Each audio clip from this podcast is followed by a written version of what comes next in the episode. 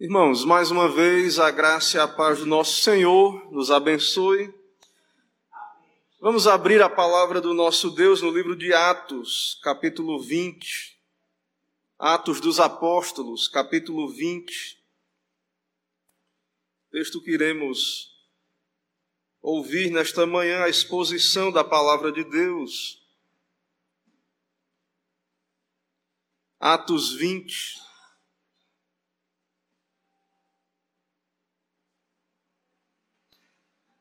Eu vou ler todo o capítulo, os irmãos acompanham. A palavra do nosso Deus diz assim: Cessado o tumulto, Paulo mandou chamar os discípulos e, tendo-os confortado, despediu-se e partiu para a Macedônia.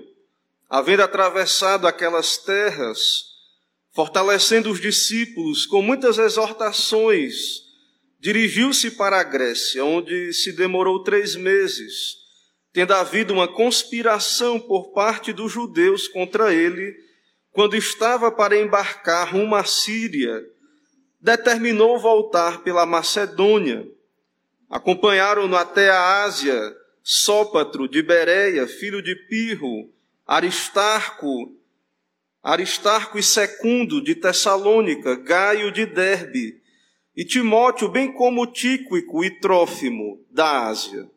Estes, eram, estes nos precederam, esperando-nos em Troade. Depois dos dias dos pães asmos, navegamos de Filipos, e em cinco dias fomos ter com eles naquele porto, onde passamos uma semana. No primeiro dia da semana, estando nós reunidos com o fim de partir o pão, Paulo, que devia seguir viagem no dia imediato, exortava-os e prolongou o discurso até a meia-noite. Havendo muitas lâmpadas no cenáculo onde estávamos reunidos, um jovem chamado Eutico, que estava sentado numa janela, adormecendo profundamente durante o prolongado discurso de Paulo, vencido pelo sono, caiu do terceiro andar abaixo e foi levantado morto. Descendo, porém, Paulo inclinou-se sobre ele abraçando-o, disse: Não vos perturbeis, que a vida nele está. Subindo de novo, partiu o pão e comeu, e ainda lhes falou largamente até ao romper da alva, e assim partiu. Então conduziram vivo o rapaz e sentiram-se grandemente confortados. Nós, porém, prosseguindo, prosseguindo embarcamos e navegamos para Assos, onde devíamos receber Paulo, porque assim nos fora determinado, devendo ele ir por terra. Quando se reuniu conosco em Assos, recebemos-lo a bordo e fomos a Mitilene. Dali navegando no dia seguinte, passamos de fronte de Quios. No dia imediato tocamos a Samos, e um dia depois chegamos a Mileto porque Paulo havia determinado não aportar em Éfeso, não querendo demorar-se na Ásia, porquanto se apressava com o intuito de passar o dia de Pentecostes em Jerusalém, caso lhe fosse possível. De Mileto mandou a Éfeso chamar os presbíteros da igreja. E quando se encontraram com ele, disse-lhes: Vós bem sabeis como foi que me conduzi entre vós em todo o tempo, desde o primeiro dia em que entrei na Ásia, servindo ao Senhor com toda a humildade, lágrimas e provações que pelas ciladas dos judeus me sobrevieram, jamais deixando de vos anunciar coisa alguma proveitosa, e de vou ensinar publicamente e também de casa em casa, testificando tanto a judeus como a gregos, o arrependimento para com Deus e a fé em nosso Senhor Jesus Cristo. E agora, constrangido em meu espírito, vou para Jerusalém, não sabendo o que ali me acontecerá, senão que o Espírito Santo, de cidade em cidade, me assegura que me esperam cadeias e tribulações. Porém, nada considero a vida preciosa para mim mesmo, contanto que complete a minha carreira e o ministério que recebi do Senhor Jesus, para testemunhar o evangelho da graça de Deus. Agora que agora eu sei que todo, todos vós, em cujo meio passei pregando o reino, não vereis mais o meu rosto. Portanto, eu vos protesto no dia de hoje, que estou limpo do sangue de todos, porque jamais deixei de vos anunciar todo o desígnio de Deus. Atendei por vós e por todo o rebanho, sobre o qual o Espírito Santo vos constituiu bispos, para pastoreardes a igreja de Deus, a qual ele comprou com seu próprio sangue.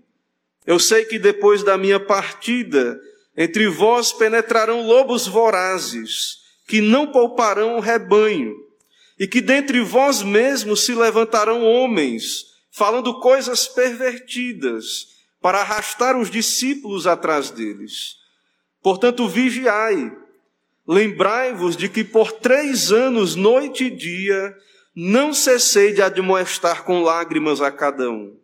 Agora, pois, encomendo-vos ao Senhor e à palavra da sua graça, que tem poder para vos edificar e dar herança entre todos os que são santificados. De ninguém cobicei prata, nem ouro, nem vestes. Vós mesmos sabeis que estas mãos serviram para o que me era necessário, a mim e aos que estavam comigo.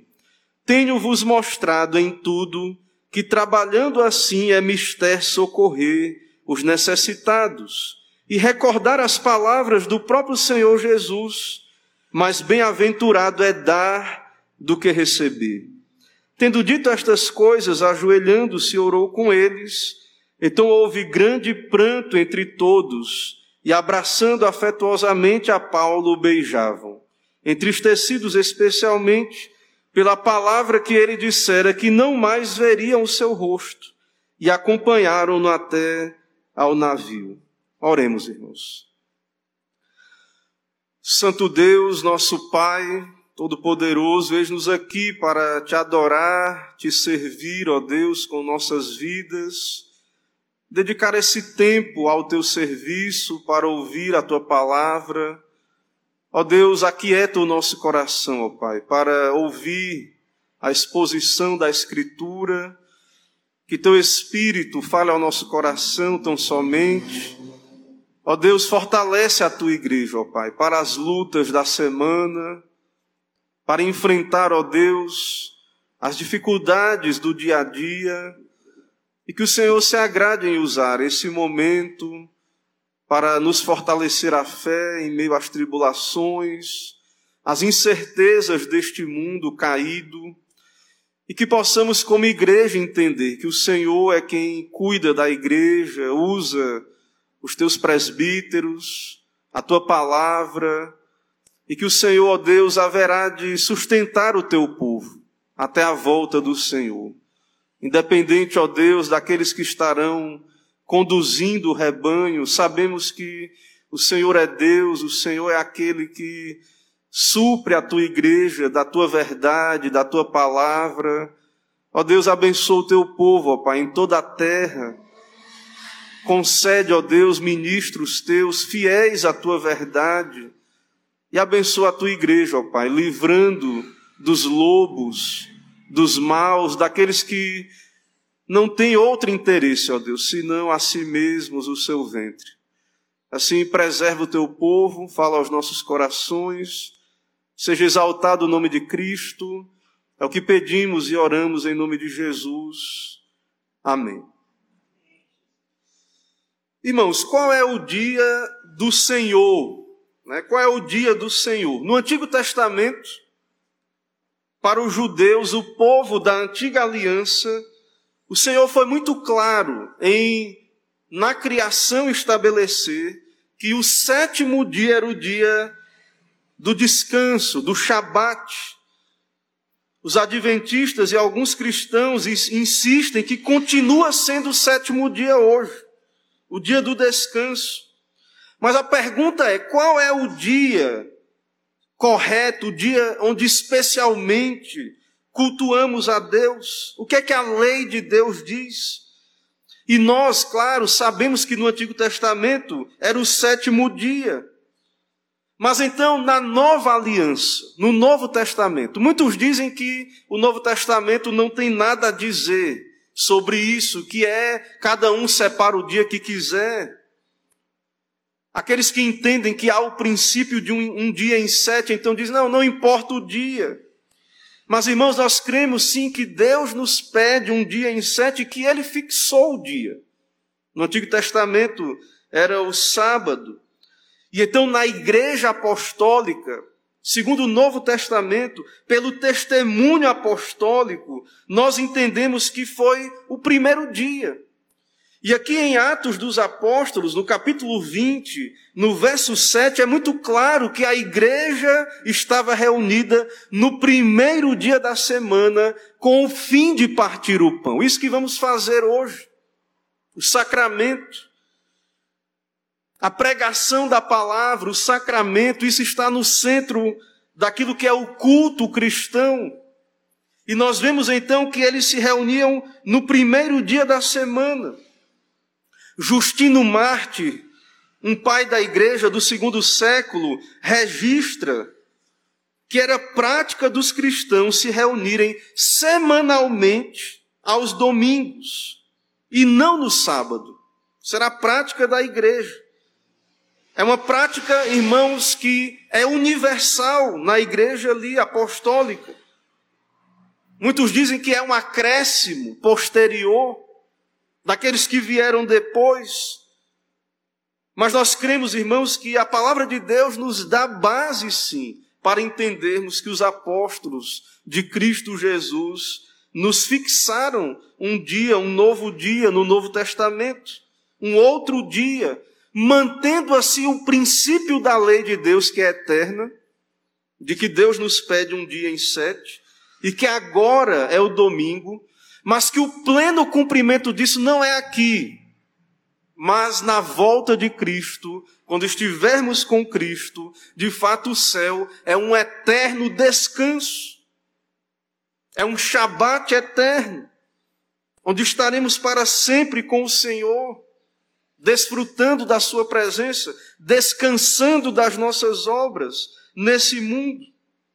Então, aqui no livro de Atos, especialmente no verso 7, nós temos uma clara indicação de uma reunião semanal para partir o pão, para participar do sacramento. O pão e o vinho, elementos então que nos são dados aí por Deus como sinais da aliança do Novo Testamento. Então, irmãos, o primeiro dia da semana, o domingo é o primeiro dia da semana. Tem muita gente que acha que é a segunda-feira, né? Secularismo. As pessoas acham que a semana começa na segunda. Não, irmãos, é verdade que o fim de semana pode, você pode dizer que é a partir de sexta. O sábado é o último dia da semana. O domingo é o primeiro dia da semana. Então, diferente daqueles da antiga aliança, que trabalhavam seis dias e descansavam no sétimo, nós começamos a semana descansando naquilo que Cristo fez por nós na cruz do Calvário. Nós começamos, irmãos, a nossa semana meditando no que já foi feito não no trabalho que vamos fazer. O sacramento, o pão e o vinho, o que representa o sacramento? No Antigo Testamento, animais eram sacrificados. Eles apontavam para o Cordeiro, para Cristo. Mas nós não temos mais sacrifício no culto. O pão e o vinho representam que já, já foi consumado. A obra já está feita, a mesa está posta. Cristo deu a sua vida por nós. O culto, irmãos, não é um sacrifício. O culto é uma resposta de gratidão, de corações gratos, que já descansam no Senhor, pela sua redenção. E é por isso que nós podemos começar a semana não nos preocupando com as atividades da semana que virão, não nos preocupando com as notícias, que até mesmo ouvimos na semana que passou e que chegam a todo momento numa era de informação como a nossa. Não, irmãos. Nosso coração, a nossa preocupação não está nestas coisas. Nós servimos ao Senhor, Cristo é Senhor e Salvador. Ele é Salvador e Senhor. Ele nos salvou. E sendo Senhor das nossas vidas, nós dedicamos este dia a Ele, o dia do Senhor. Então, a igreja apostólica reunia-se aos domingos para ouvir a pregação e participar do sacramento. Se alguns cristãos eram judeus e quisessem no sábado guardar a tradição do sábado, tudo bem, sem problemas, mas o dia do Senhor era o domingo. Era o domingo. E isso não era comum para os pagãos, ter um dia separado. Os próprios judeus, Deus sempre cobrou na antiga aliança, porque eles sempre quebravam esse mandamento do sábado. Então, para os pagãos, ter um dia de descanso é uma tolice. Eles zombavam disso, da, dos judeus, dos cristãos. Eles acham perca de tempo separar um dia em sete para adoração, para o serviço. Mas nós, irmãos, nós cremos na Escritura, cremos na palavra de Deus. Cremos que Deus não é só o nosso Salvador, Ele é o nosso Senhor. E é Ele quem nos diz o modo agradável de como devemos servi-lo. E Ele nos pede um dia em sete. Na sua lei, não, ele, na verdade é a lei, né? Ele nos pede no sentido em que Ele quer que estejamos de coração, mas é mandamento, está nos dez mandamentos. É o dever do servo cumprir a vontade do seu Senhor. Então as pessoas ouvem um evangelho só de salvação, não de senhorio. As pessoas têm perdido a noção de que essas coisas não se separam. Elas querem um Salvador, mas não querem um Senhor sobre as suas vidas. Cristo é o Senhor. É essa pregação de que Cristo é o Senhor que ofende o mundo. Porque eles têm outros ídolos.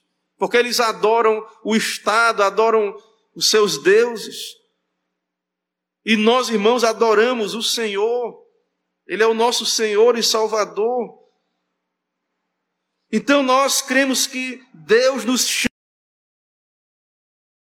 Deus nos chama adoração, a cultuá-lo. É o nosso dever fazer isso, adorar Ele com gratidão, com alegria. O fato de ser um dever não quer dizer que tenha que ser algo penoso. Pelo contrário, um dever alegre, porque amamos ao nosso Senhor que nos salvou. Então, esse princípio da adoração vem do Antigo Testamento. Nós não, irmãos, nós não jogamos fora o Antigo Testamento. Nós lemos ele à luz do Novo. Ele é nossa Bíblia também, juntamente com o Novo Testamento. Então, o cristianismo, ele vem do judaísmo. E no começo, então, a igreja, alguns eram judeus, guardavam o sábado e o domingo também. Mas no ano 70 depois de Cristo, Deus puniu a nação de Israel com juízo. Porque viraram as costas para o seu Messias e os exércitos romanos destruíram Jerusalém. E os judeus foram espalhados pelo mundo. E o cristianismo, então, finalmente se separou do judaísmo, como uma religião distinta. Mas o que estamos vendo aqui ainda é uma viagem missionária, nesse capítulo 20. Paulo, então, ele sai de Éfeso, viaja para Troade, e ele tem a necessidade de prosseguir viagem. E então nós vemos aí, nós vamos ver aí que Paulo, irmãos, ele prolonga o seu sermão, a sua pregação. E um jovem chamado Eutico, Eutico pega no sono, no meio da pregação. Então, no primeiro dia da semana, verso 7, Paulo entrou de. Depois ele vai para Éfeso, perdão, anotei aqui, eu inverti a ordem. Paulo está em Troade a partir do verso 7. Depois ele irá para Mileto e chamar os irmãos de Éfeso. Então ali em Troade, Paulo prega um sermão. E nós vemos, irmãos, o que é uma igreja avivada, cheia do Espírito Santo. O que é uma igreja avivada? Essa igreja, ela está atenta, ouvindo a pregação de Paulo. Paulo devia seguir viagem no dia imediato e exortava-os e prolongou o discurso até a meia-noite. Eles estavam no ambiente ali, não havia, como temos aqui, um salão de cultos, então estavam no ambiente num terceiro andar, haviam lâmpadas no cenáculo, e as janelas eram grandes, vãos, às vezes com alguns panos ali, algum tipo de cortina, mas eram grandes vãos e havia um jovem ali, talvez, procurando ficar perto da janela, para pegar um pouco mais de ar. Mas então, ouvindo, durante o prolongado discurso de Paulo, vencido pelo sono, caiu do terceiro andar e foi levantado morto. Mesmo a igreja estando atenta à pregação, então nós vemos aí que esse jovem foi vencido porque foi um discurso prolongado. Que bom, irmãos, que nós temos lugares de culto, nada contra. Embora o culto não está restrito a este lugar, pode ser em outro lugar, se formos impedidos de adorar aqui, mas nada contra termos boas cadeiras, melhores bancos, termos conforto, para ouvir a pregação, não há problema nisso. Não há problema algum. E isso até é bom, né? Os irmãos estarem bem sentados nas cadeiras, não há perigo do irmão dormir na hora do sermão. Ou se dormir, não vai cair para trás. Né? Eu espero que nenhum irmão durma, né? Porque eu não sou apóstolo, não tenho o dom de, de ressuscitar ninguém. Então eu espero que os irmãos não durmam aí nos seus bancos. Mas tudo isso, irmãos, revela a sonolência da igreja. Porque não tinha conforto nenhum ali. E as pessoas estavam ali para ouvir o evangelho. Não era para se gratificar.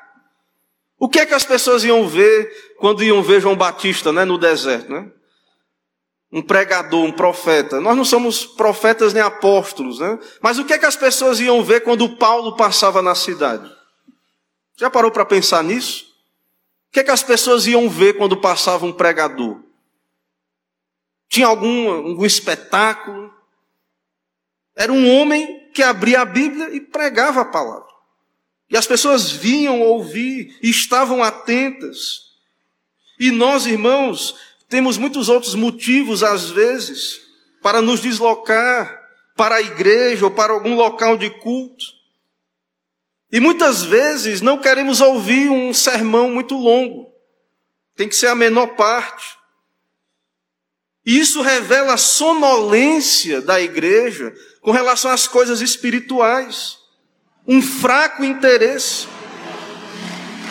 Não estamos atentos para aquilo que verdadeiramente importa. O que é que verdadeiramente importa no seu cristianismo, na vida da igreja? O que é que realmente importa? É claro que escutar discursos longos não é fácil, é uma arte que está sendo perdida. Porque nessa era de informação, tudo é muito rápido. Vídeos curtos, senão as pessoas nem abrem, né? mensagens curtas. Mas isso, irmãos, para nós cristãos que somos um povo do livro, nós precisamos nos dedicar, exercitar e aprender essa arte. Embora sabemos existem pregadores enfadonhos. Sabemos que existem, infelizmente. Mas também existem maus ouvintes. Não é só pregador enfadonho, não. Existem maus ouvintes da palavra.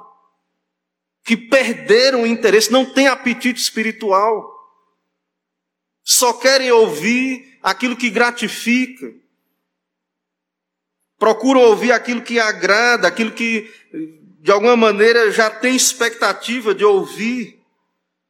E eu digo então, aqueles que dormem durante as pregações ou divagam para longe, será que o conteúdo da Bíblia não é suficiente para atrair o seu interesse? Será que a doutrina bíblica, Aquilo que está revelado, a palavra de Deus, não é interessante para você? Ou o que mais nós temos que acrescentar a palavra para que você não durma na hora do culto? Então, irmãos, nós estamos diante da palavra de Cristo. E quando essa palavra é, é, fielmente lida e pregada, Deus está falando. E nós devemos então estar com os ouvidos bem abertos, espiritualmente falando também, é claro. E há muitas almas adormecidas na igreja. Deus, de tempos em tempos, se agrada em mandar avivamentos. A grande questão hoje, irmãos, é o que acontece quando Deus manda avivamento mais Bíblia, mais palavra, mais gente ouvindo pregação, mais gente querendo orar as coisas de Deus. E eu pergunto qual é o avivamento que as pessoas querem? Se emocionar, ter uma experiência ali naquele momento, muitas vezes. Palavra não. Irmãos, em épocas de, de avivamento, as pessoas buscam ouvir o Evangelho, têm desejo de ouvir o Evangelho, querem ouvir de Deus, têm prazer em estar ouvindo a palavra de Deus, não é se enfado com as coisas espirituais, nada contra o pregador ter seu senso de humor, mas, irmãos, infelizmente, o que tem acontecido nos púlpitos é que é necessário técnicas de você saber ali aplicar de uma maneira que emocione ou faça rir, chorar.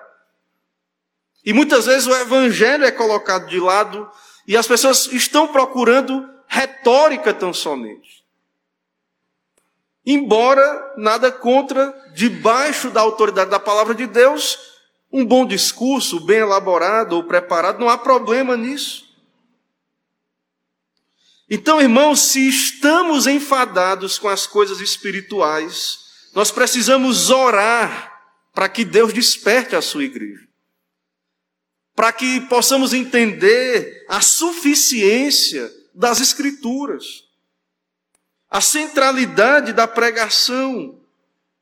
Então você quer procurar uma explicação de como é que um povo passou a noite toda ouvindo uma pregação, né? Na época que a Assembleia do Westminster se reuniu para elaborar a nossa confissão de fé, eles paravam de trabalhar e passavam dias cultuando. Teve ocasião, tinha ocasião de parar para uma pessoa orar, ficava o irmão lá, o ministro ou o irmão orando duas horas e os outros ouvindo. As pessoas ouvindo aquela oração para dar o amém no final. Então nós vivemos numa época muito tumultuada. Tudo é muito corrido, as pessoas não querem se dedicar às coisas espirituais. Tudo cansa, tudo, tudo é enfadonho. E nós vemos então, irmãos, aqui no, em livro de, no livro de Atos o padrão apostólico. E então nós devemos perceber que, mesmo em meio a um momento como esse, né, mesmo Talvez Paulo não tinha uma retórica muito elaborada, uma presença muito chamativa, mas mesmo assim, o seu discurso foi longo e aquele irmão dormiu. Paulo, então, descendo, verso 10, inclinou-se sobre ele, abraçando, disse: Não vos perturbeis, que a vida nele está. Uma ressurreição foi operada. E Paulo continuou a pregar. E o povo continuou atento. Depois de alguém morrer no culto, ser ressuscitado, o povo continuou ouvindo. Subindo de novo, verso 11: partiu o pão e comeu, e ainda lhes falou largamente até o romper da alva, e assim partiu. Então conduziram vivo o rapaz e sentiram-se grandemente confortados. Então imagine a atenção desse povo. Depois de uma morte, uma ressurreição, se bem que um grande milagre foi operado ali. E então nós vemos o texto prossegue dizendo do 13 em diante da sua viagem, né? Paulo prossegue aí No verso 15 é dito que ele seguiu ali, navegou, passou de frente de Quios, to tocou em Samos e um dia depois chegou a Mileto. Paulo, irmãos, ele não quer entrar em Éfeso, ele não quer se demorar, ele manda chamar os presbíteros. E aqui nós vamos ver um texto muito usado na ordenação de pastores, de presbíteros. Mas essa é a beleza de estarmos expondo a Escritura, domingo após domingo. Não é necessário né, uma ocasião específica.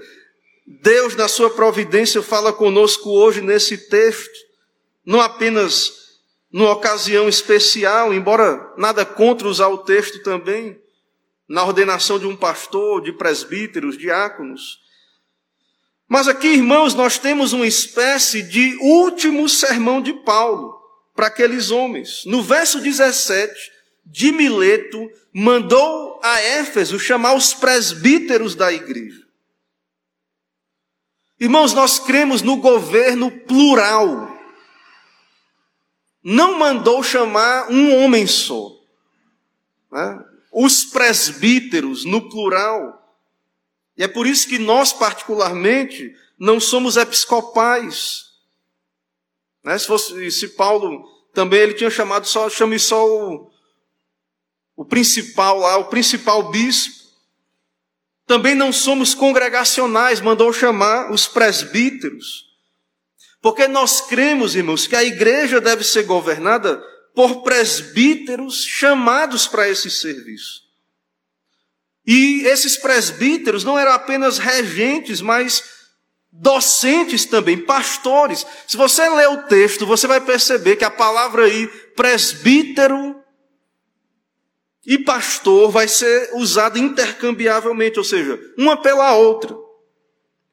Os presbíteros são tratados como pastores do rebanho. Os presbíteros, irmãos, são sucessores ordinários dos apóstolos no governo da igreja. Deus usou os apóstolos como fundamento da igreja. E a igreja é edificada sobre esse fundamento. E Deus então usa o trabalho dos presbíteros. O fundamento foi lançado e agora Deus chama homens ordenados que deveriam pastorear o rebanho. Presbíteros são pastores do rebanho. E o pastor também é um presbítero. É um governo plural aos regentes, os docentes. É bem verdade. Então, esses homens são de, denominados presbíteros e bispos. A palavra episcopos, que pode ser traduzida por guardiões, superintendentes ou pastores, presbítero e bispo nesse contexto, é o mesmo ofício. O mesmo ofício. Presbíteros ou bispos são responsáveis por supervisionar a igreja em prol de seu bem-estar. Então, o apóstolo Paulo, ele não estaria mais presente fisicamente ali. Ele não voltaria, embora, pelo que eu já li, parece que, que ele voltou, voltou por ali. Há, há alguns que entendem que houve uma nova passagem de Paulo por ali. Mas aqui no contexto, então, há esse clima de despedida. O Senhor, então, independente que Paulo vai, poderia ter voltado, alguns entendem que ele voltou ali, mas, irmãos, o, o seu trabalho, os fundamentos foram lançados ali naquela região. Deus encerrou a obra que ele tinha através de Paulo ali. E a igreja seria levada avante pelos pastores locais que Deus deu àquele rebanho. Então, não deixa de ser uma despedida, ainda que pesou no coração aquela mensagem de que nunca mais veria o rosto, ainda que talvez eles viram o rosto de Paulo mais uma vez depois, mas agora eles deveriam pastorear o rebanho. E foi um momento de pesar, de despedida, principalmente aqui onde tudo era mais distante, não havia as comunicações que temos hoje. Então o Senhor estava testificando que o tempo de Paulo ali estava encerrado. Muito semelhante ao que o Senhor Jesus teve com seus discípulos antes da sua crucificação ali no cenáculo. E agora, diante desses discípulos ali, Paulo prega o seu último sermão. Verso 18. Ele prega o seu sermão, nós temos aí um sermão de despedida. Ele diz: Vós bem sabeis como foi que me conduzi entre vós em todo o tempo, desde o primeiro dia em que entrei na Ásia, servindo ao Senhor com toda humildade, lágrimas e provações que pelas ciladas dos judeus me sobrevieram. Aqueles irmãos ouviram, eles viram também. Eles viram o modo como Paulo se portou entre eles, os seus sofrimentos, o modo como ele cumpriu a sua tarefa.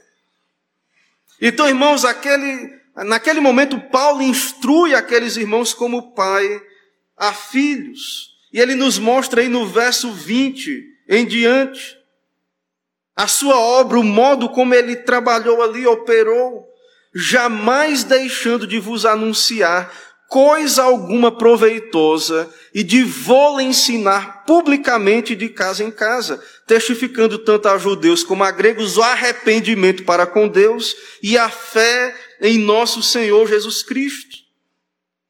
A pregação de Paulo, arrependimento, pregou a lei de Deus, pregou o evangelho, a fé em Cristo, a fé em nosso Senhor Jesus Cristo.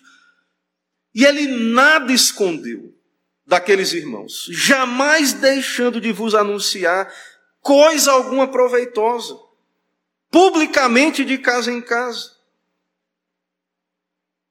Irmãos, há uma diferença muito sutil entre uma ovelha e um lobo em pele de ovelha, entre um mestre e um falso mestre.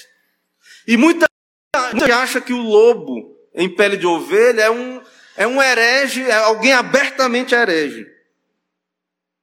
Irmãos, a diferença não está apenas naquilo que é dito, mas também no que não é dito.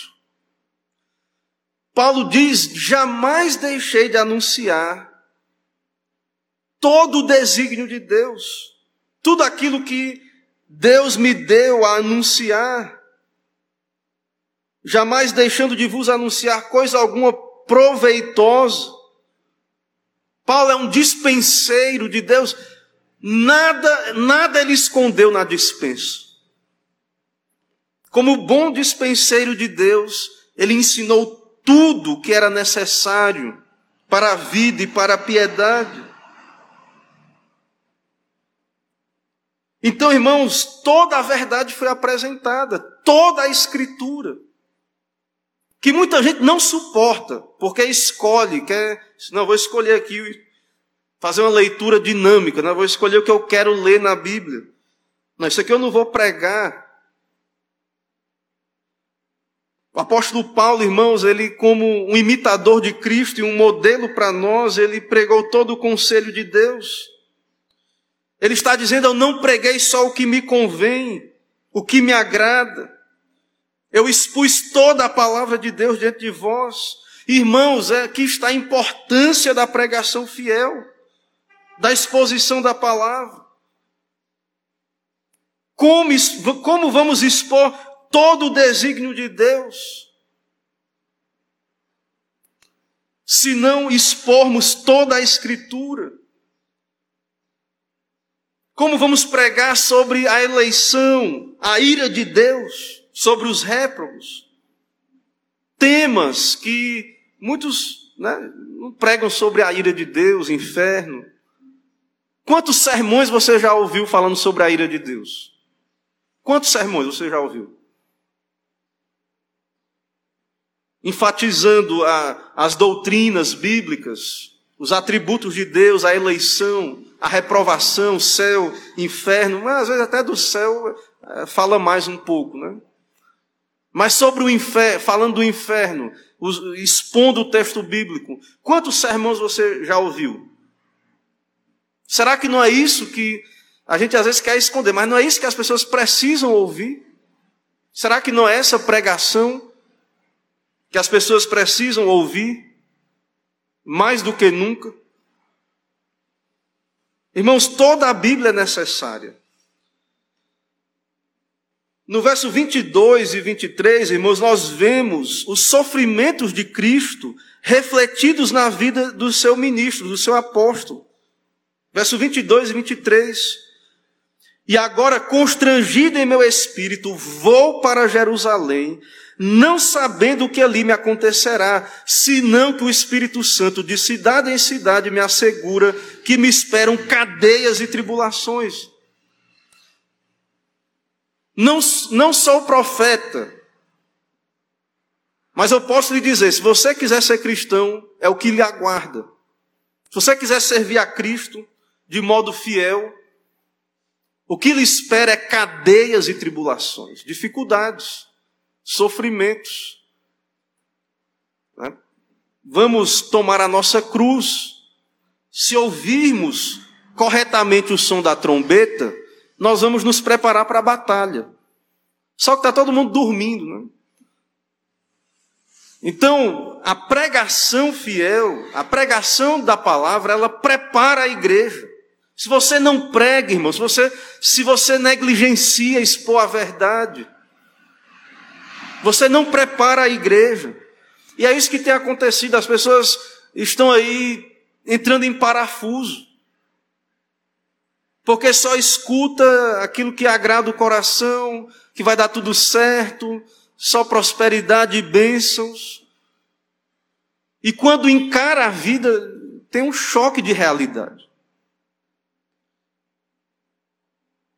Então Paulo, ele nos diz isso. Ele, ele vai refletir esses sofrimentos de Cristo e todo discípulo, irmãos, é chamado a perder a sua vida para que possa achá-la.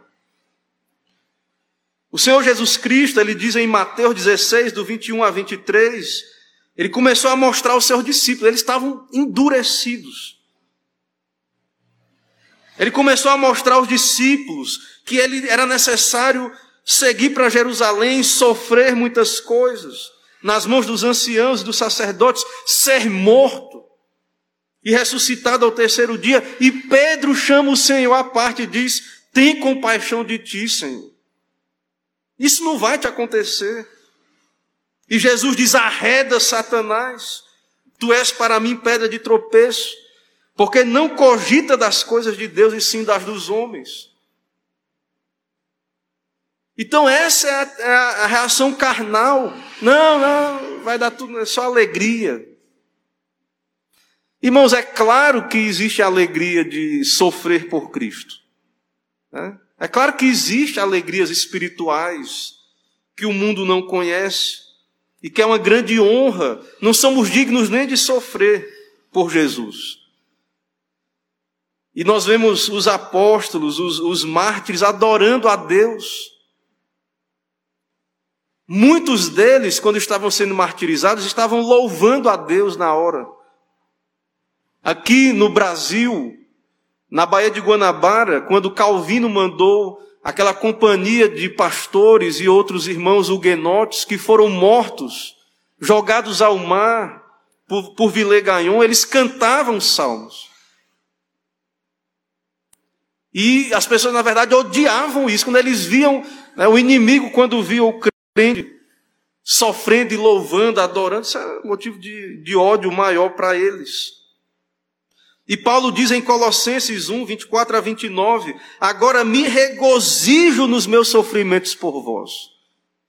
Alegria no meio do sofrimento, me regozijo e preencho o que resta das aflições de Cristo na minha carne, a favor do seu corpo, que é a igreja, da qual me tornei ministro, de acordo com a dispensação da parte de Deus, que me foi confiada a vosso favor para dar pleno cumprimento à palavra de Deus, o mistério que estiver oculto dos séculos e das gerações, agora se manifestou aos seus santos, aos quais Deus quis dar a conhecer qual seja a riqueza da sua glória deste mistério entre os gentios, isto é, Cristo em vós a esperança da glória. Cristo, irmãos, o que nós temos que nos gloriar, a única coisa que o crente pode se gloriar é Cristo. Não é ausência de sofrimento, não é prosperidade ou qualquer coisa que Deus pode até lhe dar neste mundo. Mas é Cristo em nós, a esperança da glória. Como Paulo diz, o qual anunciamos, advertindo a todo homem, ensinando a todo homem em toda sabedoria, a fim de que apresentemos todo homem perfeito em Cristo. Então, por isso Paulo sofreu. Para formar Cristo no coração dos homens. Preparar homens, irmãos, para a eternidade, para a glória. Para isso ele diz: Eu também me afadigo, esforçando-me o mais possível, segundo a sua eficácia que opera eficientemente em mim. Então veja o esforço desse homem. A graça jamais produziu. Nós vemos aqui que a graça, ele foi salvo pela graça. Ele, Paulo sabia que a salvação é, é pela graça. Mas não quer dizer que é uma graça barata, não quer dizer que não exija esforço, sacrifício, não é meritório esse sacrifício. Não quer dizer, irmãos, que não vai dar trabalho, que as pessoas não querem ter trabalho. Elas querem uma religião fácil, né? não quer ter trabalho com nada. Ser cristão, servir, servir a Cristo, né, vai mudar a vida das pessoas, colocar na vida das pessoas de perna para o ar, porque na verdade, ordenando, né? Na verdade, porque ele é Salvador, mas é Senhor. Paulo sabia que o Senhor o chamou para dar a sua vida pelo Evangelho. É o mesmo chamado, né? De todo discípulo. Ele não sabia como ele daria a sua vida, como é que aconteceria mas ele sabia que estava reservado para ele sofrimento e morte. E ele não tem medo. Verso 24.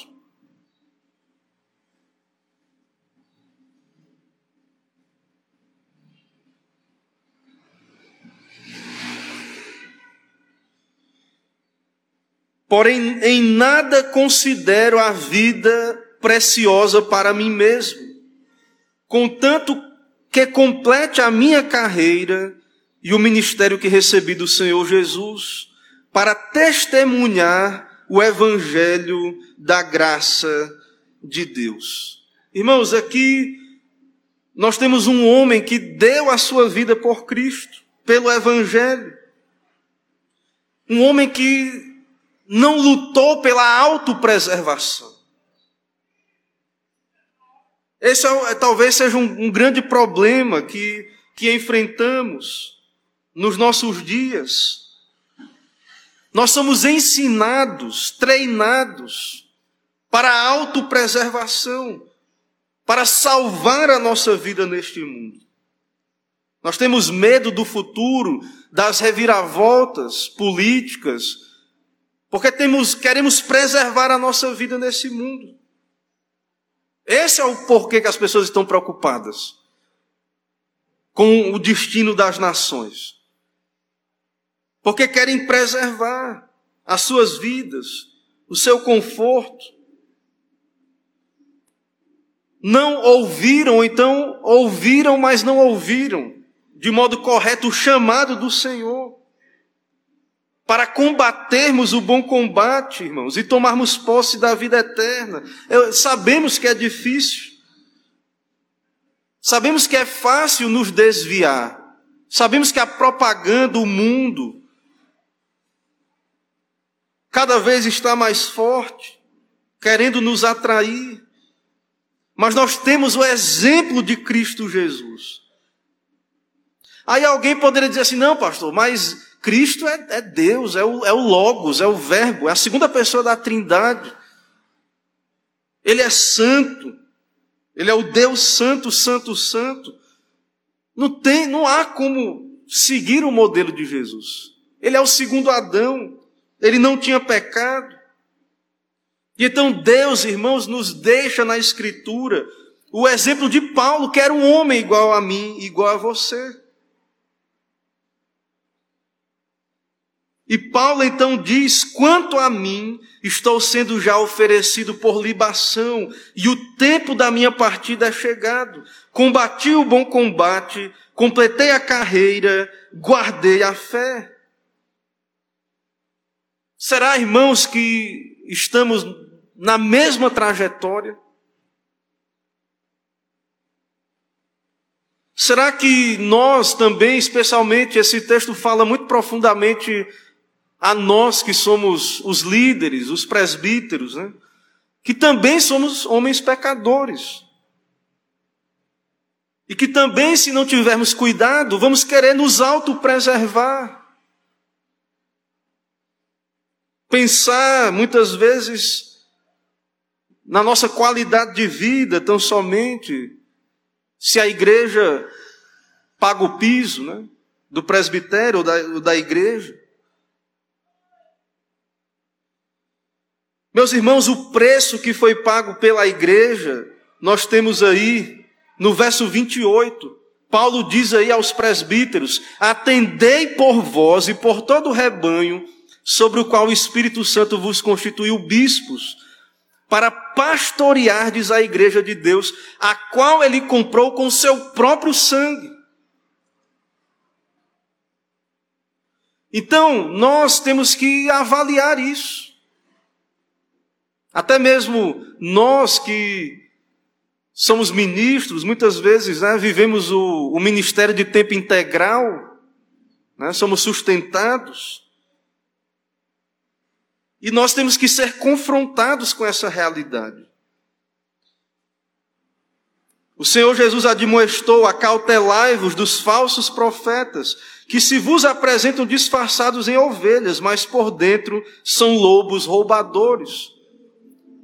Se eu não me engano, é doutor Lloyd Jones, ele diz o seguinte: o falso profeta, ele, ele é o lobo em pele de ovelha, ele é tão enganoso que ele acreditava, e eu acredito também, que muitos deles enganam até eles mesmos, até eles acham que são verdadeiros profetas. Eles conseguem talvez até se enganar, talvez não todos, né? Mas existem aqueles que enganam-se a si mesmos. Então a palavra de Deus nos convoca à vigilância, principalmente aqueles que têm ou querem ter voz na igreja, principalmente aqueles que Deus chama para os ofícios da igreja. Precisamos vigiar, ter cuidado, porque há ameaças fora, há ameaças dentro também. Os ensinos do mundo que muitas vezes a gente fala como se estivesse só lá fora, mas que se introduzem sorrateiramente também na igreja. Então, nós, como igreja, irmãos, devemos estar bem atentos àqueles que anunciam vir em nome do Senhor, bem atentos, ouvidos bem abertos.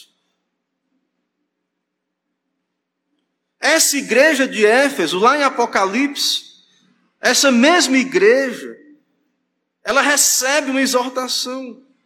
Apocalipse, lá, capítulo 2, a partir do 1, ele diz: Jesus diz: aquele que conserva na mão as sete estrelas, que anda no meio dos sete candelabros, conheço as tuas obras, tanto o teu labor quanto a tua perseverança, e que não pode suportar homens maus e que puseste à prova os que a si mesmos se declaram apóstolos e não são, e os achaste mentirosos. Essa igreja de Éfeso, mesmo lá em Apocalipse, veja que Jesus vai dar, vai exortar, vai repreender a igreja. Mas veja que o fundamento lançado ali pelos apóstolos foi tão firme que aqueles irmãos não toleravam qualquer pregação. Ele diz: e tem perseverança e suportaste provas por causa do meu nome, e não te deixaste esmorecer. Tenho, porém, contra ti que abandonaste o teu primeiro amor. Lembra-te, pois, de onde caíste. Arrepende-te e volta à prática das primeiras obras. Se não venho a ti, moverei do seu lugar o teu candeeiro, caso não te arrependas.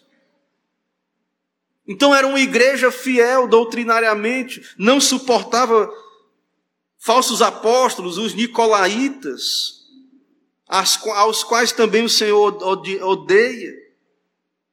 Mas o Senhor chama aquela igreja ao arrependimento. Amar ao Senhor, servir ao Senhor de coração. Deus nos mostra, é claro, irmãos, que Ele quer a fidelidade doutrinária, mas também a disposição interna também é considerada. A atitude interna, a gratidão, o amor, o serviço voluntário. O pai da igreja, Inácio, registra no segundo século que essa igreja foi despertada pelo Senhor ao ouvir essa mensagem do próprio Deus. Então, irmãos, nós vemos aí adiante, no verso 36 em diante, nós vemos aí, seguindo aí a nossa exposição, a despedida final. Paulo continua, né? Ele fala muitas coisas ainda aí. Ele diz que depois da sua partida penetrarão lobos vorazes, no verso 29.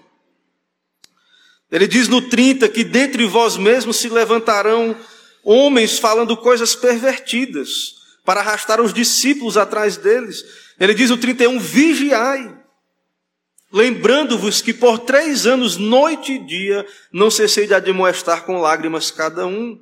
E aí, finalmente, ele diz no 32: encomendando-vos ao Senhor e a palavra da sua graça, que tem poder para vos edificar e dar herança entre todos os santos.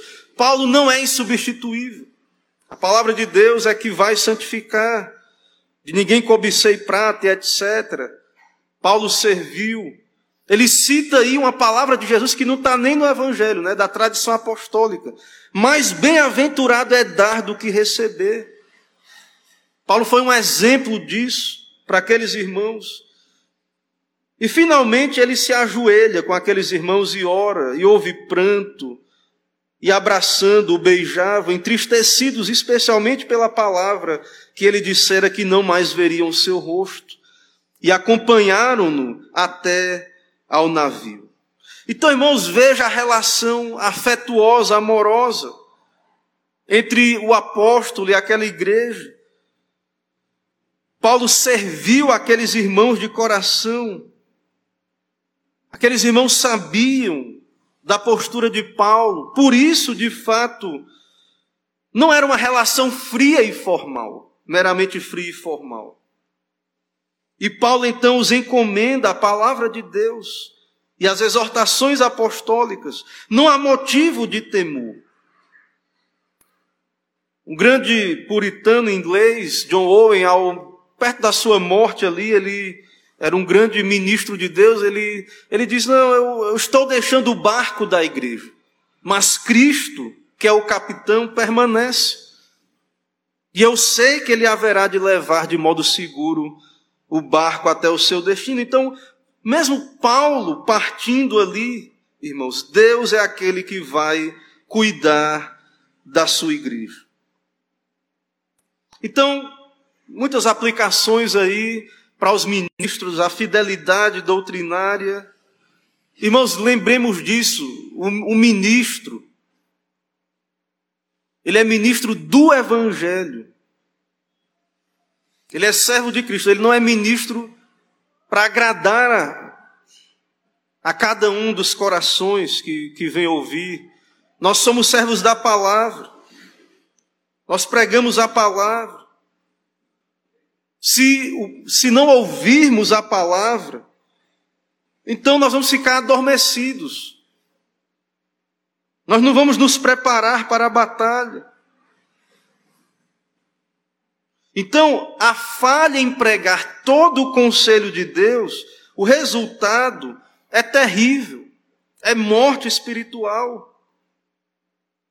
Então, nós precisamos pregar todo o conselho de Deus, a lei de Deus, o que virá, a condenação dos réprobos, todo o conselho de Deus.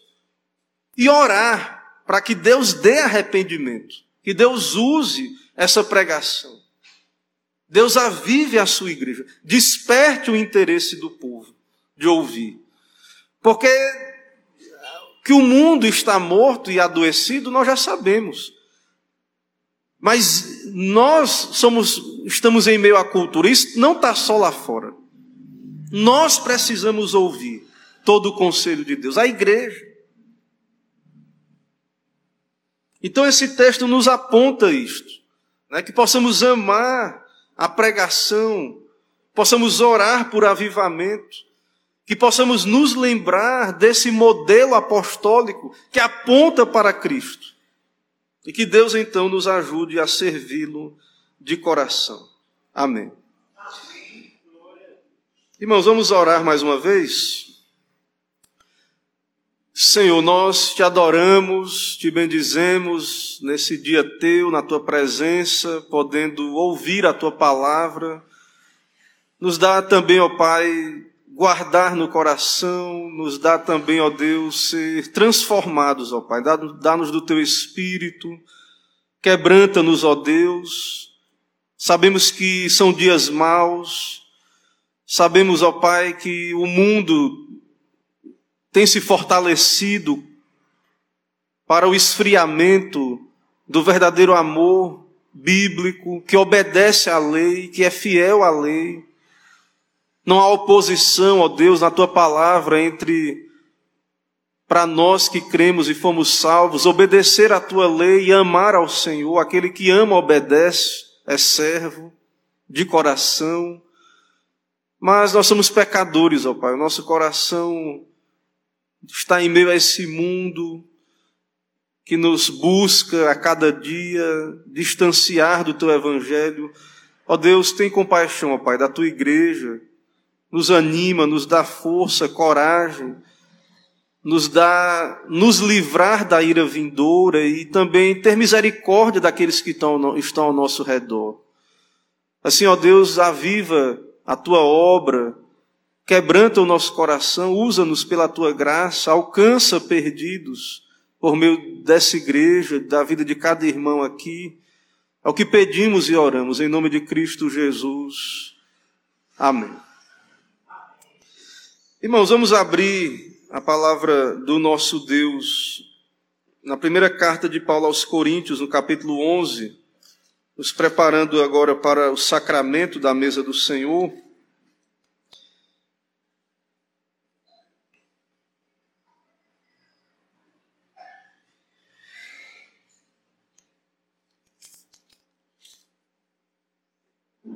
A partir do verso 23, diz assim a palavra do nosso Deus. Porque eu recebi do Senhor que também vos entreguei, que o Senhor Jesus, na noite em que foi traído, tomou o pão, e tendo dado graças, o partiu e disse: Isto é meu corpo que é dado por vós, fazei isto em memória de mim. Por semelhante modo, depois de haver ceado, tomou também o cálice, dizendo: Este cálice é a nova aliança no meu sangue. Fazer isto todas as vezes que eu beberdes em memória de mim.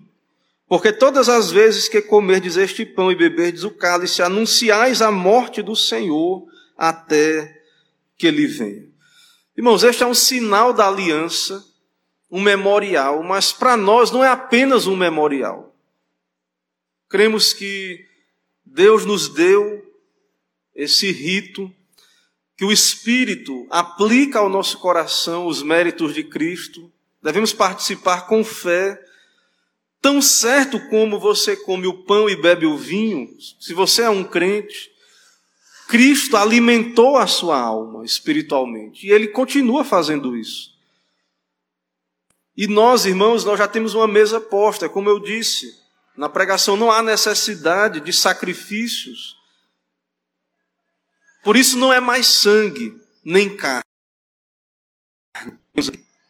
O que temos aqui é pão, é o vinho, é o fruto da videira.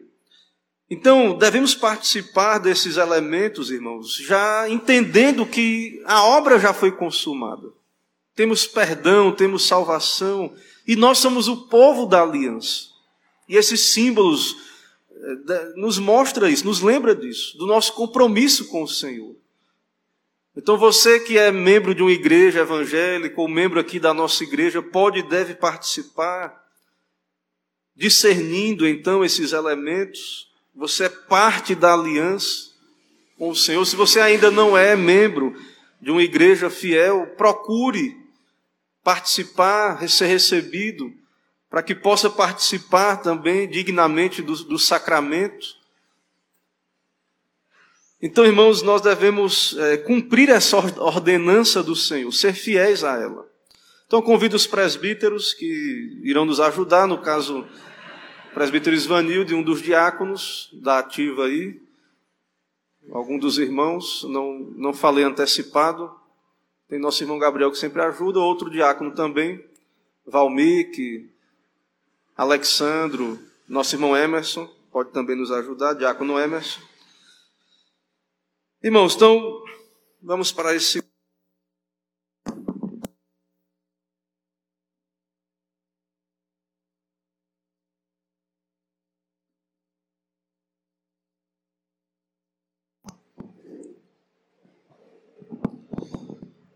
Vamos orar então. Vou pedir para o nosso irmão presbítero Isvanildo orar, separando esses elementos do uso natural.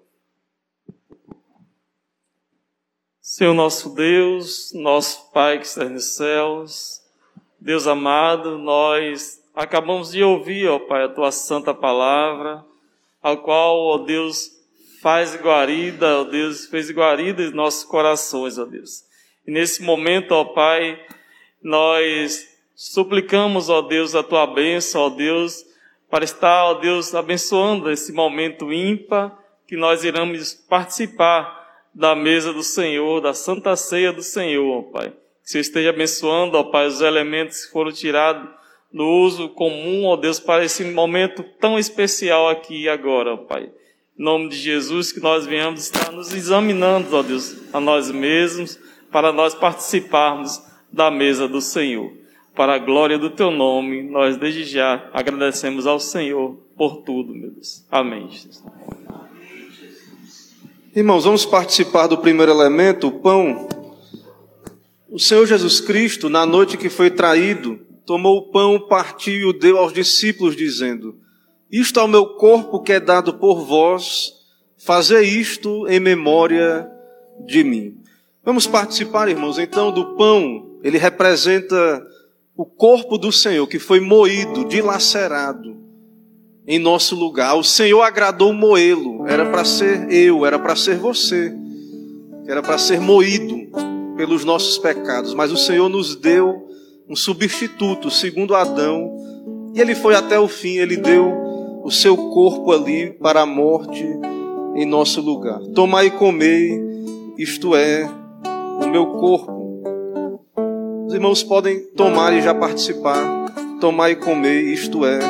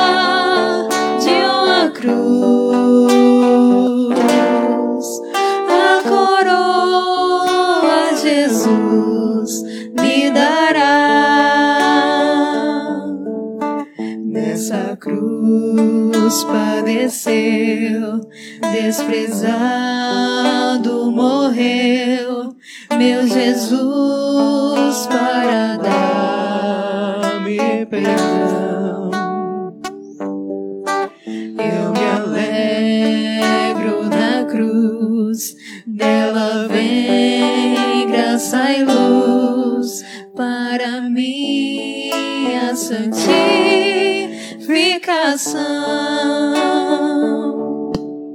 Se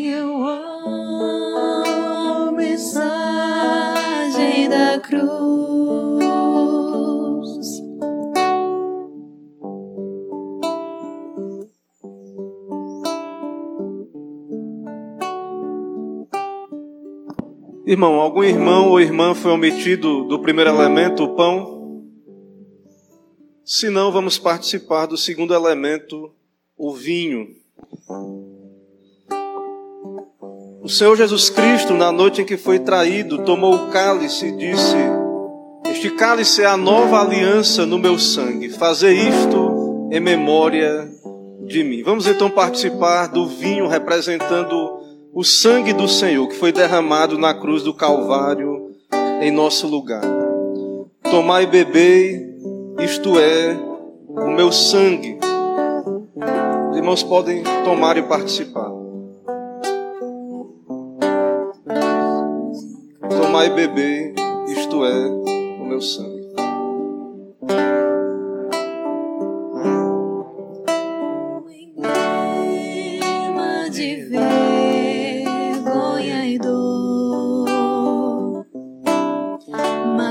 Mas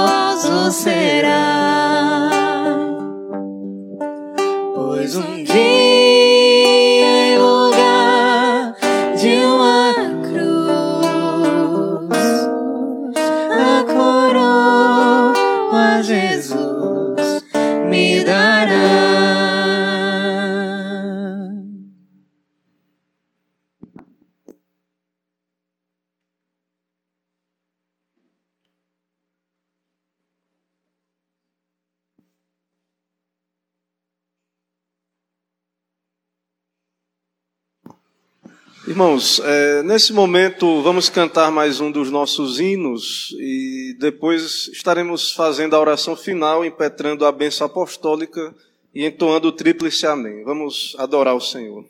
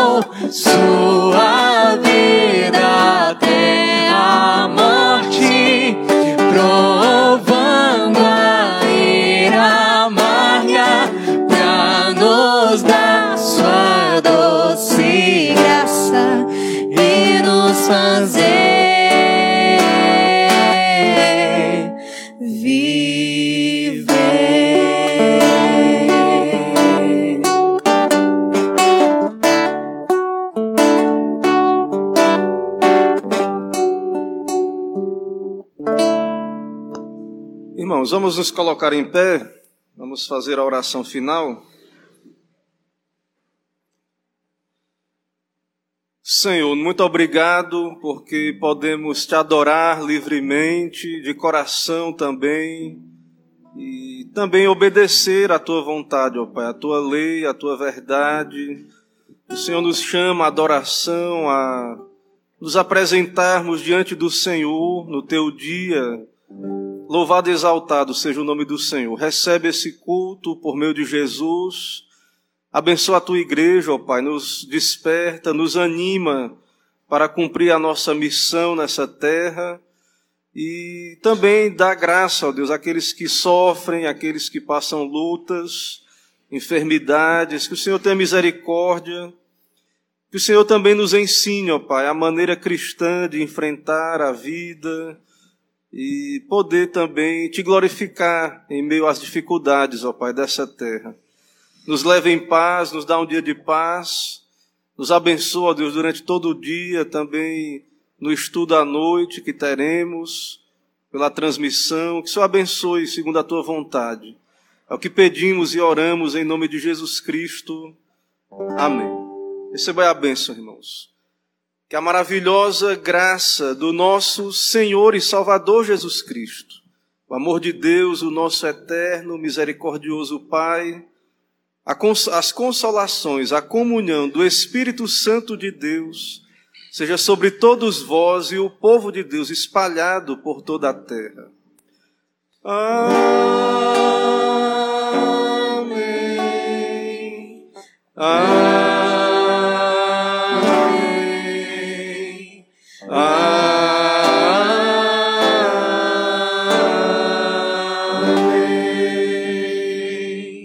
Amém. Irmãos. Podem sentar.